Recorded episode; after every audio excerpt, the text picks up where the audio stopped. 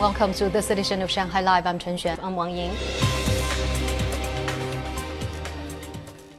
The Shanghai Housing Administration Bureau says close to 180,000 affordable rental housing units are coming to market as the city continues to address residential needs. Lei Shuran has more.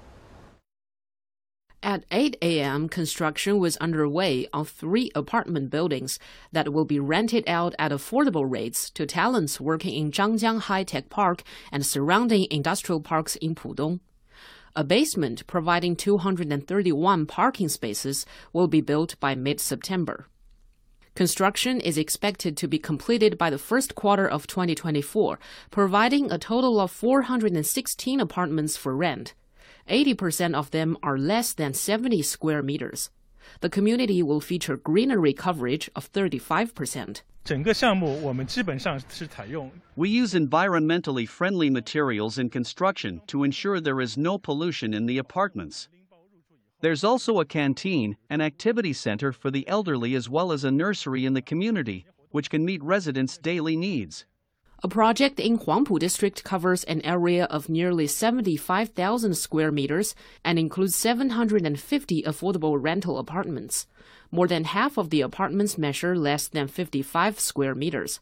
The project is expected to be completed in the first half of next year. Canteens and wet markets will also be built in the community. This is the bathroom for our 45 square meter rental apartments for young residents. The colors are vibrant and style. More than 20,000 affordable housing units have already reached the market this year. Nearly 140,000 are still under construction. Lei Shuran, Shanghai Live. Some residents signed up to give suggestions today to improve a section of a Suzhou Creek promenade that opened last year. The scenic path snakes across a historical college campus. Sun Siqi has more. Eight people signed up and toured the 900 meter stretch of the promenade near the East China University of Political Science and Law campus. They're nearby residents, high school teachers, and civil servants. I'd like to see facilities like toilets, cafes, tea houses, more of these. We've been looking out for possible places for water fountains along the way. There are only two at the moment. The promenade includes a dozen sightseeing spots with old ginkgo trees and historical campus buildings that date back to the 19th century. Although locals like what they see, they still have suggestions for improvement. I don't think there are enough benches. I'd like to sit for a while after taking a stroll. That's what the promenade is missing. Some of the facilities are not suitable for the disabled. That plaza we just passed only has a staircase. If a ramp was added, that'd benefit people with disabilities. More expansion work is underway. By October, the promenade will have direct access to the century-old Zhongshan Park. In the future, people can walk or ride a bike all the way along the strip from the Huangpu River along Suzhou Creek to this park. Sun Siqi, Shanghai Live.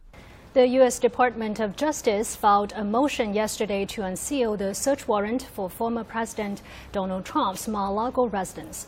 Attorney General Merrick Garland made the announcement days after Federal Bureau of Investigation agents raided the Mar-a-Lago resort in Palm Beach, Florida.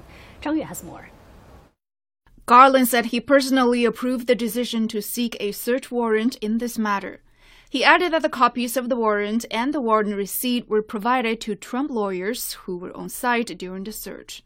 The department filed the motion to make public the warrant and receipt in light of the former president's public confirmation of the search, the surrounding circumstances, and the substantial public interest in this matter. Some U.S. media earlier reported the raid involved classified materials that Trump allegedly took with him from the White House to Mar-a-Lago when he left office in January 2021. The Washington Post reported yesterday that classified documents related to nuclear weapons were among the items that FBI agents sought when executing the Mar-a-Lago search warrant.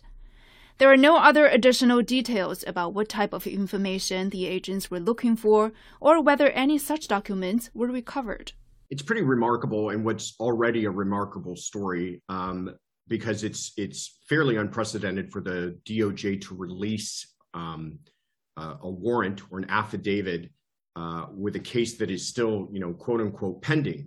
The court had instructed the Justice Department to confer with Trump about its request to unseal certain warrant documents from the FBI search and to tell the court by 3 p.m. if he opposes their release. Trump responded yesterday that he would not oppose the release of documents, adding that he is going a step further by encouraging the immediate release of those documents. Garland, FBI Director Chris Wray, and some of the other investigators involved in the search at Mar a Lago have become the target of violent threats online since the search. 张悦，上海 Live。